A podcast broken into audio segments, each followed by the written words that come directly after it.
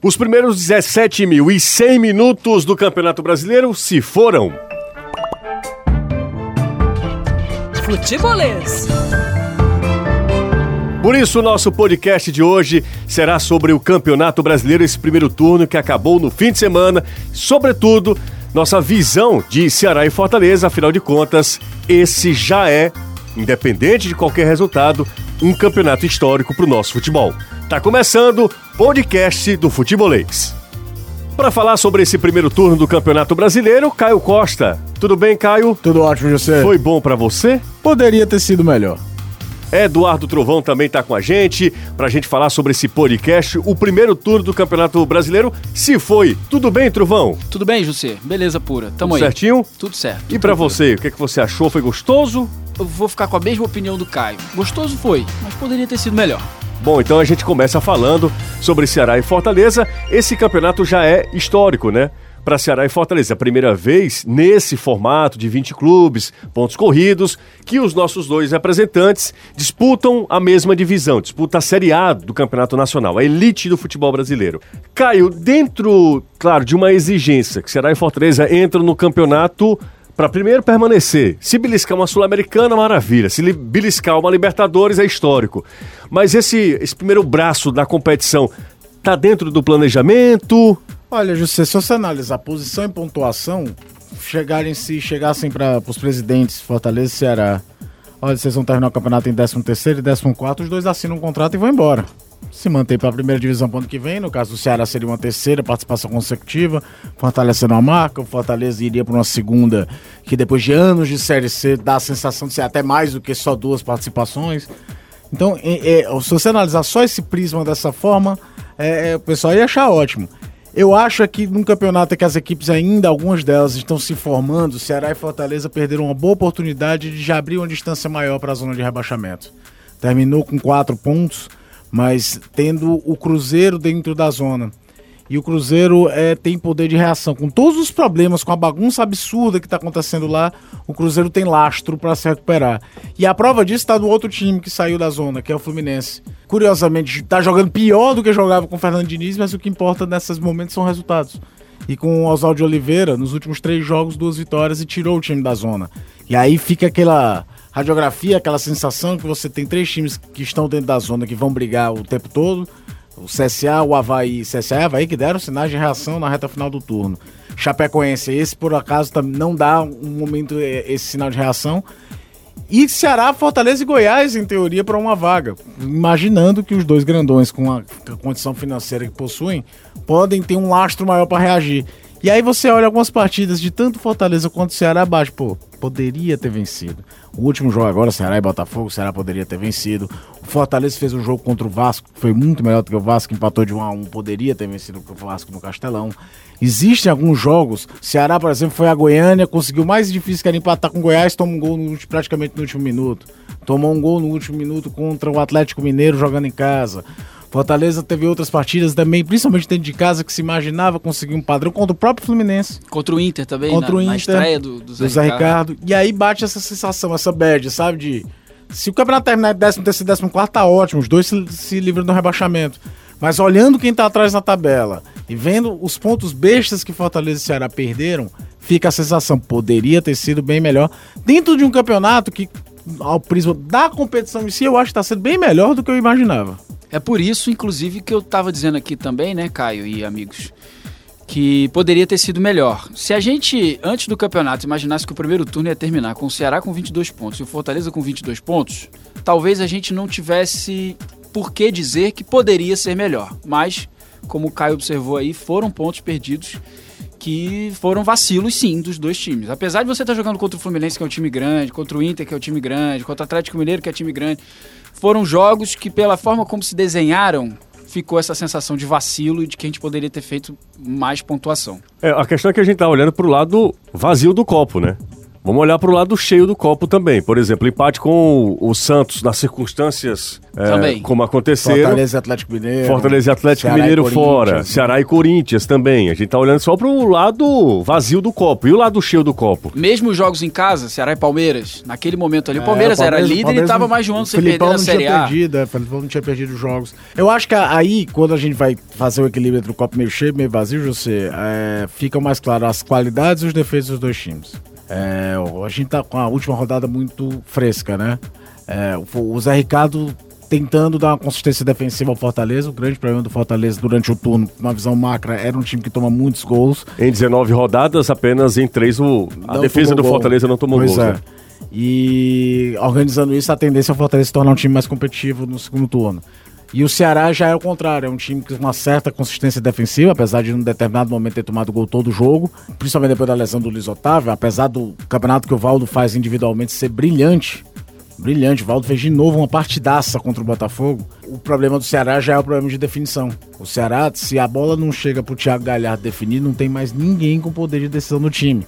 É um time que se ressente disso em relação ao ano passado, quando tinha um Arthur e tinha um Leandro Carvalho muito mais constante do que tem esse ano. Leandro é muito inconstante. E isso se reflete na, na, na, na- na posicionamento de tabela, por que que o time.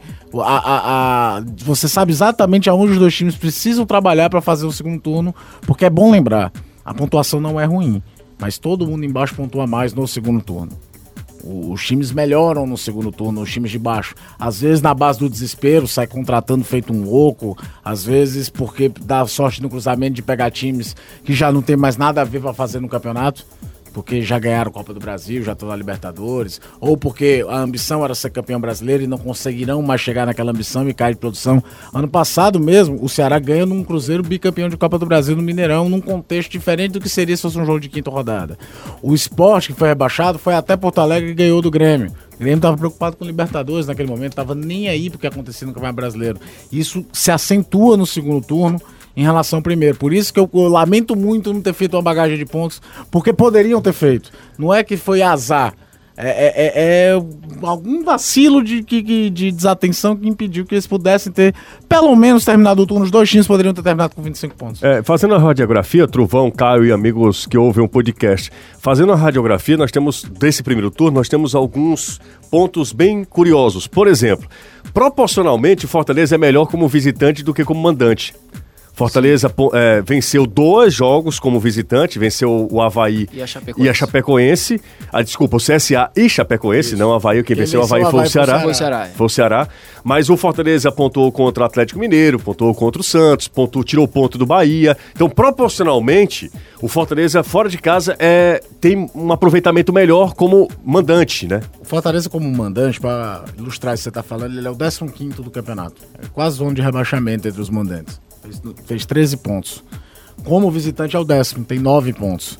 Já o Ceará, ele como mandante, ele é o décimo meio de tabela, 17 pontos, mas essa campanha terrível como visitante. A campanha do Ceará como visitante é muito ruim. São só seis pontos, três deles naquela vitória contra o Havaí e um, as três empates. É, é... Não, a, tua- a campanha dos dois times é muito parecida, viu? Os Mas times tem- só, só tem se diferenças. diferem no saldo de gols, o saldo de gols do Ceará é melhor, e aí também vem a questão do confronto direto. Que o Ceará vem, levou a melhor no confronto direto e aí empatam a- a- as campanhas. Sem contar o confronto direto, seria o, Fortaleza contra os outros 18. Fortaleza teve até melhor, mas o confronto direto existiu, o Ceará venceu e aí leva vantagem no saldo de gols. E pra gente também observar, já, José, que você falou sobre copo meio cheio, meio vazio, o que eu mais acho interessante nesse campeonato até aqui é que os dois times não levaram sustos grandes desde que o campeonato começou. Fortaleza começou tomando de 4 do Palmeiras, mas foi só aquilo. Depois não levou grande susto. Inclusive foi a única. Não, foi uma das duas vezes que o time esteve no Z4, né? O Fortaleza. Ele teve na oitava rodada também, depois que perdeu pro Grêmio fora. O Ceará não teve nenhuma vez no Z4. Já foi líder, inclusive, na primeira rodada, estreou com goleada. Foi a única vez que esteve no G4, inclusive, quando liderou. E são 11 rodadas na zona de Sul-Americana. Das 19 até agora, o Ceará E- ficou e é bom 11 lembrar- rodadas na zona de Sul-Americana. O Fortaleza. Oficialmente o Ceará não está na duas zona vezes. Sul-Americana, Agora- Agora... é 13 terceiro, mas ele está. Porque na, na- vai ter o um Atlético Paranaense Isso, e Inter vai, vai vai, uma abrir vaga. uma vaga embaixo na, da, da- por conta da Copa do Brasil. Então, extraoficialmente, o Ceará está na zona de. Que é aquela coisa também que é meio uma distorção de valores que existe no Campeonato Brasileiro também, né? É, é banalizada a questão de vaga para competições. é, continentais, depois que esticaram a Libertadores e tiraram os times mexicanos, aumentou-se o número de vagas de times brasileiros e, e argentinos na, na Copa Libertadores. E aí a Copa Sul-Americana virou meio que a festa da fruta também. Entra quase todo mundo do, do que disputa o campeonato. Não é como você vai olhar qualquer campeonato europeu, que no máximo a margem de classificação para as competições continentais vai até o sétimo colocado. Aqui vai até o décimo terceiro, às vezes até o décimo quarto. Teve ano que time rebaixado disputou Sul-Americana. Aconteceu isso com o Náutico. Mas independente, da, da competição para a qual se tá Não, brigando, financeiramente seria um baita retorno. O que eu acho né? interessante é o seguinte: o discurso dos dois clubes, e aí eu concordo com isso, tem que ser de permanência na Série A, para você conseguir se acostumar a jogar esse campeonato e aí a partir daí entrar no campeonato por uma coisa maior. Só que se os dois times não estão sofrendo com o Z4, e, e no caso do Ceará, nenhuma vez na zona do rebaixamento, e na maior parte do campeonato na zona do Sul-Americana, então a realidade do Ceará nem é muito o que se discursa. A realidade do Ceará é brigar por Sul-Americana nesse momento, apesar do discurso de se manter na Série A. Só que vem aí o segundo turno, né? E o segundo turno é sempre mais difícil. Como o Caio já falou, os times de baixo costumam fazer mais pontos. Tem time que se desliga do campeonato. Tem time com É. missão de título que vê que não vai conseguir ser campeão e puxa o freio de mão mesmo.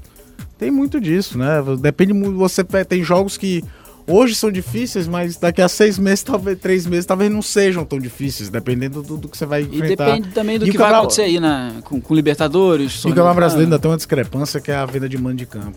Que aí mexe mais, na verdade, na parte de cima da tabela, mas é uma aberração que existe no Campeonato Brasileiro que não existe nos outros. O Flamengo joga em casa 25 vezes no campeonato, muitas vezes. Não é pouco- nem culpa dele, é culpa dos outros. Ele paga, ele, ele, por ser um time que gera bilheteria.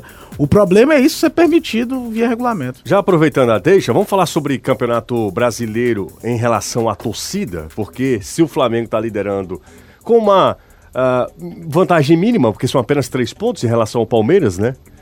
Em relação à torcida, aí ninguém bate o Flamengo, é um negócio inacreditável o que a torcida do Flamengo tem feito em 2019. Eh, pegando alguns dados aqui, o Flamengo lidera ah, o ranking de média de público com 54 50 mil. 694, uma média de público da Série A do Campeonato Brasileiro. E isso é um negócio inacreditável, porque o segundo colocado, e quando a gente fala que institucionalmente o grande adversário do Flamengo é o Corinthians, né? Institucionalmente, o Corinthians tem 36 mil, Caio. Tem uma questão- 36.621. sem querer diminuir de forma alguma, que os números do Flamengo são absurdos e, historicamente no Campeonato Brasileiro, o campeonato que o Flamengo briga pelo título, a média do campeonato aumenta automaticamente, porque é a média de do Flamengo no Rio e é a média de do Flamengo como visitante, porque o Flamengo é um clube nacional mesmo, tem, clube, tem torcida no país inteiro. Vai jogar em São Paulo, tem torcida. Tem, uma precisa que dá que a quarta maior torcida da capital em São Paulo é a do Flamengo, seria maior do que a do Santos. Não é à toa que eram 15 mil flamenguistas aqui no Aqui, jogo contra é. o Ceará. Desde 83, o Flamengo não tinha essa média. Era É, Zico, tá? 50 mil de média é absurdo. né? E é Se- o auge De da era média, Zico. isso é um... 83 é um ano que o Flamengo é campeão brasileiro, que ele completa três títulos de campeão brasileiro em quatro anos, tendo um título de campeão do mundo e da Libertadores do meio do caminho. É, é um momento muito fora da curva da história de qualquer clube. Fora o tamanho do ídolo, né? Porque Então, o Zico era um caso à parte. Desde 83 para cá, o, o- o Flamengo, o Brasil, na verdade o time brasileiro, né, o time da Série A não chegava a essa média de público de 50 mil, um pouco mais de 50 mil, 50.694. E, aí, o tamanho do estádio também ajuda, né? Claro. O Maracanã É, tem uma capacidade gigante, porque a gente teve campeonatos, por exemplo, do Corinthians muito bons, mas a Arena Corinthians e antes o Pacaembu não, não cabiam que cabia o Maracanã, né? E falando sobre o, o nosso, né, a galera tricolor tá empolgadíssima também, porque o Fortaleza tem a quinta melhor média de público, com 30.697 para falar do Ceará. O Ceará é sétimo, é Fortaleza, Bahia e Ceará. O Ceará com 26.806. A gente tem um quadro e a pergunta é pro Caio. Porque sim não é resposta. Por que a torcida do Ceará não tem comparecido como a gente imaginava ou no mesmo nível da torcida do Fortaleza? Eu- Porque sim não é resposta. Porque se não é resposta, então vamos lá, alguns fatores que possam tentar explicar isso. Primeiro, é uma questão que o primeiro semestre do Fortaleza foi muito melhor do que o do Ceará. campeão de Copa do Nordeste, campeão de Campeonato Cearense, o time vem embalado, toda uma lua de mel, torcida, clube muito maior. Segundo, fator novidade, é o segundo ano do Ceará na Série A contra um primeiro ano do Fortaleza voltando à Série A. Isso, historicamente, a segundo ano de média ela diminui um pouquinho. Embora ano passado a média do Ceará, ela tem alguns detalhes, quando a gente vai olhar a média de 2018. Teve um momento que ela caiu muito, porque o time se viu num momento de rebaixamento irreversível. E, as, tanto é que o Ceará chegou a tirar jogo do Castelão e levar pro PV ano passado. Porque dá uma expectativa de pouco menor. Eu acho que passa muito por isso. Um primeiro semestre que não, não, não foi bom pro Ceará. Um segundo ano seguido de Série A que diminui o fator novidade, coisa diferente. Terceiro, um time que não empolgou em nenhum momento. Mesmo fazendo uma campanha consistente, como o Trovão falou, de nenhum momento ter ficado na zona de rebaixamento, é uma equipe que não empolga o torcedor do Ceará. O torcedor do Ceará vai sair amanhã uma, notícia que o Thiago Galhardo não joga, ele olha, meu Deus do céu, quem é que vai chutar no gol nesse time? Então, junto um pouquinho esses fatores, que também não diminuem nada a presença absurda da, da torcida do Fortaleza, que vem dando realmente um, um, salto sensacional na média pública. E outra, só para fechar, é Flamengo, o trio de ferro, Ceará, Fortaleza e Bahia, tá? o Trio de Ferro de São Paulo, os três grandes da capital. Nós estamos falando da maior renda, maior população envolvida no Campeonato Brasileiro, ou seja, mais gente para ir ao estádio. Estamos na frente de Paraná, estamos na frente de, Inter, Rio Grêmio, do Norte, do, do, Rio Grande do Sul, do de Minas Gerais. Minas Gerais também. Então é muito, muito significativo, até para a valorização de uma Copa do Nordeste perante a, a, a patrocinadores. Você olhar a média do Campeonato Brasileiro, tem o Flamengo, que é um caso à parte, os três grandes da maior cidade tanto em população como em economia do país, na América e Latina. três nortidos. Na América Latina, não é só do três, país, não, né? E ver os três do Nordeste. Isso tem que ser muito valorizado. Vamos pro intervalo? A gente fez um programa, nosso programa de estreia, a gente fez uma grande produção aqui, convidamos a Michelle Boró. O ponto alto do programa qual foi? Claro que foi lembrado do Ronce. Claro. E hoje, hum. como o programa é nacional, é um patrocínio nacional também, uma marca nacional que está patrocinando o nosso podcast.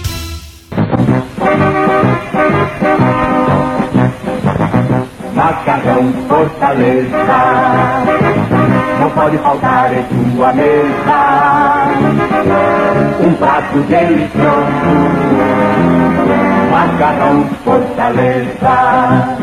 Fácil de preparar. Macarrão Fortaleza. É qualidade com certeza. Estamos de volta depois desse reclame com o nosso podcast falando sobre o primeiro turno do Campeonato Brasileiro. Vamos abrir também a discussão para outros companheiros. A gente convidou alguns colegas jornalistas, alguns comentaristas, então a gente vai até a Boa Terra.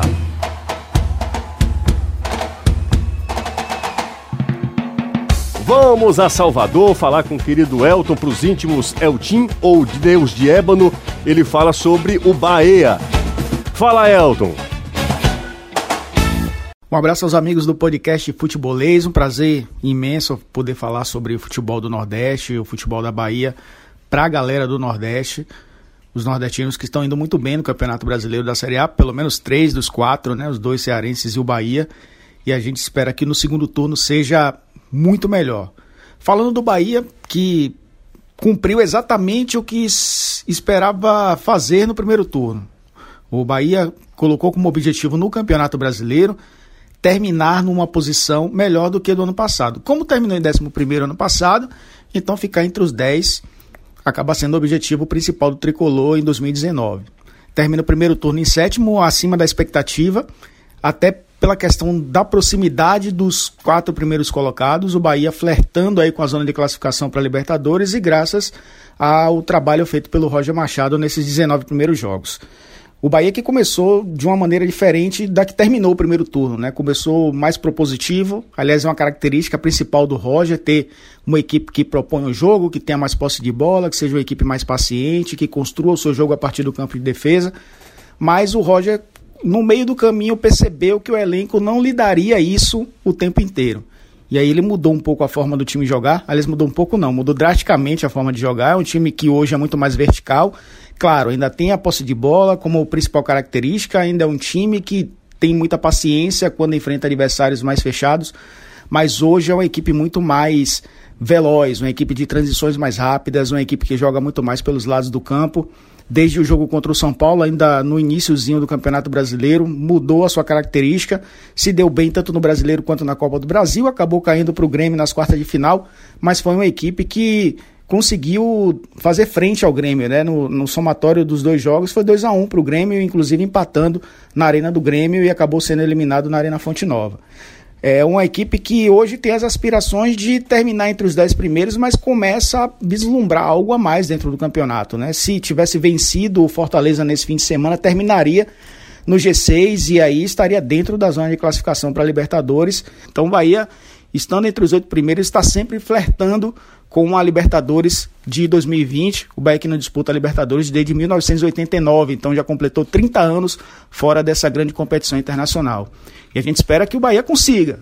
É bom para o futebol baiano, é bom para o futebol do Nordeste e é bom também para o futebol brasileiro de centralizar um pouco nessa essa visão de que o futebol acontece da Bahia para baixo, da Bahia para cima. Tem muita gente boa fazendo bons trabalhos e isso inclui, claro, o Ceará, inclui também o Fortaleza. Valeu, um abraço para a galera do futebolês, sempre à disposição. Fã do trabalho da galera também, do meu amigo Jussier Cunha, sempre à disposição de vocês. Até a próxima. Não é nenhuma surpresa, né? Trovão, a campanha do Bahia ali sempre sexto, sétimo, chegando, vencendo jogos importantes. Por exemplo, venceu o Flamengo e venceu bem uma, uma vitória emblemática do Bahia, né? Um 3 a 0 clássico para cima do Flamengo, né? Não, não é surpresa. É, é aquilo que eu até falei aqui no começo, sobre se acostumar a jogar a Série A. Coisa que o Bahia já está acostumado a fazer já há alguns anos. E aí, naturalmente, você vai tendo mais dinheiro, vai tendo mais capacidade de enfrentar os times de igual para igual no quesito financeiro também, não só a parte física e tudo mais. E por isso faz campeonatos muito bons. Eu, inclusive, acho que o Bahia vai conseguir beliscar uma vaguinha no final Pelo desse campeonato. na Um né? palpite aqui, pelo que a gente está vendo no campeonato até agora. O Bahia sentiu mais dificuldades contra os times da segunda parte da tabela. Equipes que não agridem tanto ele, como ele teve dificuldade com o Fortaleza. Verdade. Como no 0 a 0 aqui contra o Ceará, ele foi bem é, conservador, jogando embaixo, um jogo antes da, da, da virada para a Copa América. Mas é um time muito arrumado, um time muito que conhece, sabe muito bem o que quer fazer. E é aquela coisa, né? Ele ainda tem um staff histórico. O Bahia caiu a primeira vez para a Série B em 97. Até cair em 97, se você fizesse um apanhado do Campeonato Brasileiro de 71 a 97 de pontos ganhos por cada jogo, né? Um ranking aberto do campeonato, o Bahia estava na frente de Fluminense e Botafogo, por exemplo. O Bahia entrava nos anos, no final dos anos 80, quando ele é campeão em 88, até mais ou menos 92, 93. Se alguém fizesse no bolão botar o Bahia entre os cinco primeiros, ninguém caía da cadeira. O Bahia foi sempre finalista em 90. O Bobô foi bola de ouro de placar. Então é- era um clube com muita, muita força nos anos 80, até nesse sentido de.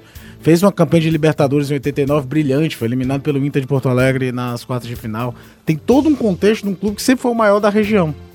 E aí, depois de cair pro fundo do poço, de jogar Série C, de ficar um time transitando entre Série A e Série B, se reorganizou financeiramente, hoje não tem nem o que discutir, é a grande potência financeira da região e faz uma campanha muito segura. Faz uma campanha segura, institucionalmente vive um momento acima dos outros. Institucionalmente o Bahia está sabendo muito como lidar com as questões sociais, com as questões além futebol, né? E isso fortalece a marca, isso fa- gera um, um- um- engajamento muito grande nas redes sociais, tem um posicionamento da marca, o que eu acho fundamental para qualquer instituição, sobretudo instituição que representa tanta gente, né?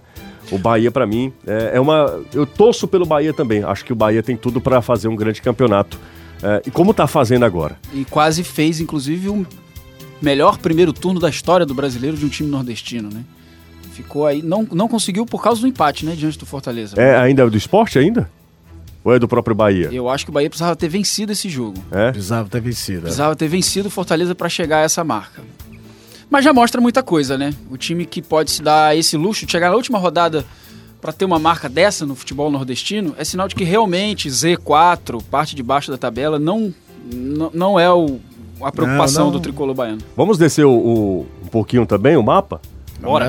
Vamos falar com Já o nosso- estamos descendo, né? em Já estamos descendo, já chegamos Continuar. na Bahia. Continuando e virando um pouquinho a trilha musical aqui, a gente vai chegar até São Paulo. E quem traz o, o que ele achou desse primeiro turno do Campeonato Brasileiro nosso querido companheiro de Band News FM, de Bandeirantes, Cláudio Zaidan.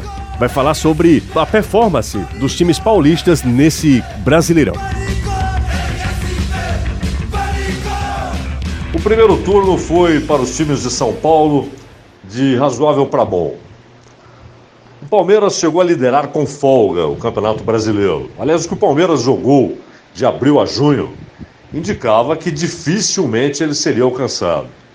Mas depois da Copa América, o time teve muitos problemas, foi eliminado da Libertadores e passou a ter desempenho fraco no próprio Campeonato Brasileiro, tanto que mudou o técnico, né? Saiu o Filipão e foi contratado o Mano Menezes. Porém, a chegada do Mano eh, veio acompanhada de uma sequência de vitórias. E essa sequência deixou o Palmeiras em segundo lugar, encerrado o primeiro turno. O que é tido como alívio para os torcedores, que imaginavam que depois daquela arrancada extraordinária, o time havia entrado em declínio, provavelmente irreversível a curto prazo. Mas não, foram três vitórias seguidas e o Palmeiras volta à vice-liderança e está próximo do líder Flamengo. O Santos que liderou o campeonato durante um período, chegou a abrir cinco pontos para o segundo colocado, mas também depois da Copa América teve muitos problemas. Nos últimos seis jogos, o Santos teve uma vitória, que foi contra a Chapecoense e Chapecó. Perdeu para o São Paulo, perdeu para o Cruzeiro, empatou com o Fortaleza, vocês se lembram na Vila, o Santos vencia por 3 a 0, tomou um empate, empatou com o Atlético Paranaense, também na Vila, e perdeu para o Flamengo neste fim de semana. Então, o Santos conseguiu cinco pontos nos últimos 18 pontos disputados. Há um problema, não é? Claramente há um problema. O time entrou numa fase ruim. E é fundamental agora para o São Paulo buscar a retomada, não só da, da confiança, que só vem com os resultados, mas de uma qualidade ofensiva maior. O Santos é um time que finaliza muito, cria muito, mas tem feito poucos gols. Aliás, é esse também o problema do São Paulo e do Corinthians. Né? É, são times que têm dificuldade ofensiva, de vez em quando conseguem acertar um bom jogo, fazem três, quatro gols, mas na média são times que têm dificuldade para fazer gol, embora tenham bons sistemas defensivos, mas precisam melhorar seus ataques. Basta olhar o número de gols do Flamengo, por exemplo, do próprio Santos, do Palmeiras, numa comparação com Corinthians e São Paulo. Então, esse tem sido o problema crônico de Corinthians e São Paulo. Mas, de qualquer maneira, são times que têm boa chance de pelo menos ficar com vaga em Libertadores da América. E o Corinthians ainda tem uma alternativa, que é a Copa Sul-Americana. Né? Se ele ganha a Copa Sul-Americana, ele garante vaga na Libertadores do ano que vem, além da importância do título em si. Agora, o título brasileiro não vai ser tarefa fácil para uh, Corinthians e São Paulo. O Santos tem uma boa pontuação, mas, repito, as últimas rodadas não foram boas, precisa se recuperar. E o Palmeiras parece ser, nesse momento, o principal desafio para o Flamengo, que está liderando o campeonato. Né? Claramente, Palmeiras e Flamengo, aliás, clubes com maior orçamento neste campeonato brasileiro, a tendência é que briguem diretamente pelo título. Mas não dá para descartar que Santos, São Paulo e Corinthians voltem a essa disputa. Mas são times que precisam urgentemente resolver os seus problemas, principalmente no ataque. Eu acho que de São Paulo mesmo, só Palmeiras luta por título. Certamente. Não vejo o Santos. Eu acho que Santos, o grande nome do Santos é o seu técnico. O São Paulo está tentando se estruturar. Não é só a, a, a, contratação do Daniel Alves e do Ranfran que vai mudar tudo no São Paulo, né? E muita gente falou isso, né? Daniel Alves é do, dos criadores de o Abel não pediu a Rascaeta e Gabriel, já existe a defesa de que do, é, Cuca, não, Cuca não, queria Daniel Alves? Daniel Alves. É como se o, o jogador bom, o treinador bom, bota e faz para jogar. Veja o que é que era o Flamengo com o Abel, veja o que é que é o Flamengo hoje com o Jorge Jesus. Quem é que não quer jogador bom? Então é, é questão de se adaptar e bola para frente. É, nunca achei que o São Paulo fosse candidato a título, acho que é o Palmeiras mesmo, acho que vai ser até interessante estilos muito diferentes. O grande rival do Flamengo vai ser o Palmeiras. E agora o Flamengo, o Palmeiras entra na casa de torcer, o Flamengo se dá bem mesmo com o Libertadores, dividir a atenção. E o Corinthians é equilíbrio. Não acho que vai brigar em cima, mas certamente vai carimbar vaga para Libertadores. Agora a gente vai para tua terra, Truvão. Bora. Vamos pro Rio? Partiu Rio. Rio de Janeiro. pensar, você já não pode negar. Partiu Rio de Janeiro. E quem conversa com a gente agora é o querido Rafael Oliveira, que é, hoje é comentarista da Dazon. O que, é que você achou desse primeiro turno dos cariocas, hein, Rafael? E aí, galera, tudo bem? Prazer participar com vocês. Bom, diria que não são tantas as surpresas se a gente for fazer um balanço da participação dos cariocas nesse primeiro turno de Campeonato Brasileiro. A distância seria muito grande entre o Flamengo, isso já era algo esperado, né? Do Flamengo para os demais. Hoje existe um universo muito grande separando a realidade econômica, financeira, técnica mesmo, né? É, entre as equipes e isso se reflete na classificação.